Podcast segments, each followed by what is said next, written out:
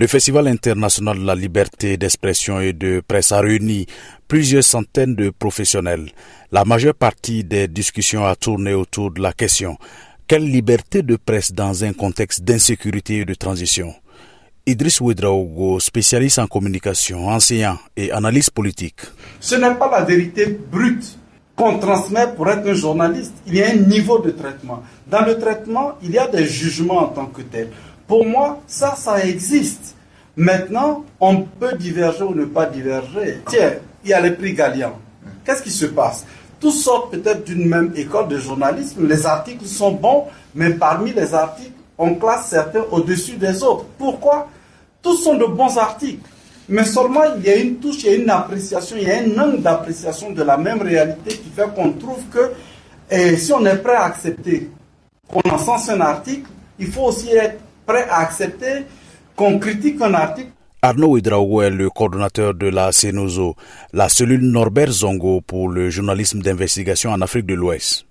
On veut bien se remettre en question, améliorer eh, ce que nous faisons. Parce qu'au niveau des organisations professionnelles de médias, à commencer par la CENOZO, nous, nous organisons beaucoup de formations à l'endroit des journalistes pour améliorer la qualité de leur travail. Nous donnons même des bourses pour soutenir les recherches pour qu'ils puissent documenter le maximum possible les recherches. Nous allons jusqu'à confier les productions des journalistes à des conseils juridiques pour qu'ils partent aux éventuels dérapages vis-à-vis des textes de loi. Ça, si ça, c'est pas des efforts pour améliorer la qualité des contenus, je ne sais pas comment il faut appeler ça. Pour Emmanuel Ouedraogo, ministre de la Communication, il n'y a pas de liberté dans un pays qui n'est pas libre. La première des libertés pour laquelle nous devons tous nous battre, avec euh, beaucoup d'engagement, c'est la liberté de notre pays. C'est ça la première liberté.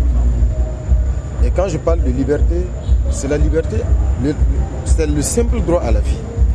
Parce que nous avons des concitoyens aujourd'hui qui n'ont même plus ce droit à la vie au quotidien, tout simplement parce qu'on a des hordes terroristes qui se plaisent au quotidien à tuer des civils.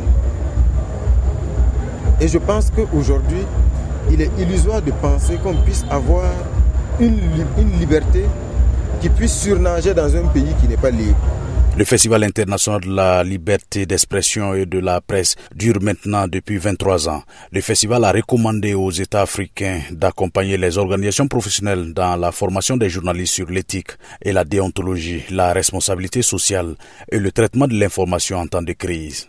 Aussi, le festival a condamné les atteintes à la liberté d'expression et de presse et a appelé les autorités à garantir les droits et devoirs des citoyens, y compris la liberté d'opinion et à prendre les mesures de protection des journalistes et des médias dans l'exercice de leurs fonctions.